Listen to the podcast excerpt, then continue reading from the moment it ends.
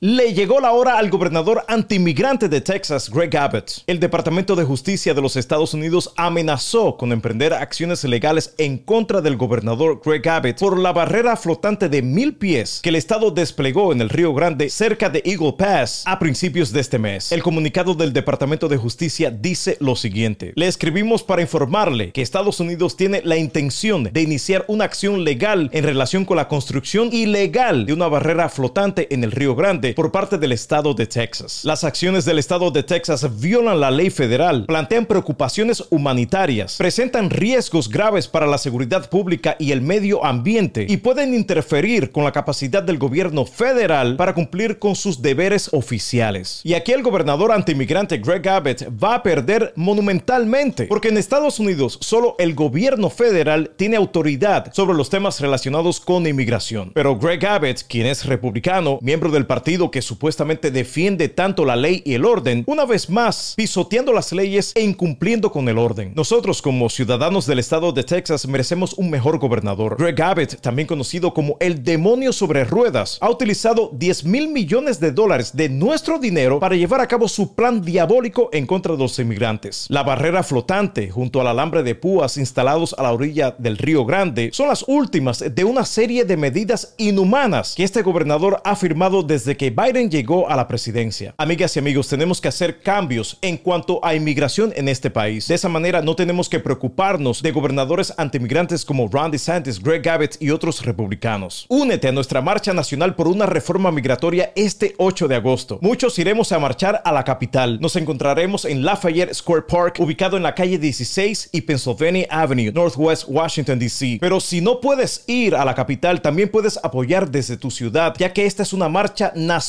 Nuestro grupo apoya el proyecto de ley HR 1511. Es la misma ley que firmó el presidente Reagan en 1986. El cambio de registro beneficiaría a millones de indocumentados automáticamente. También apoyamos el proyecto de ley HR 1698 que busca la unión de familias separadas por el estatus migratorio de alguno de los miembros. Esta también es conocida como la ley de las familias mixtas. Únete a nuestro grupo en Facebook para saber cómo puedes apoyar desde tu ciudad y marchemos todos juntos por una reforma migratoria este 8 de agosto.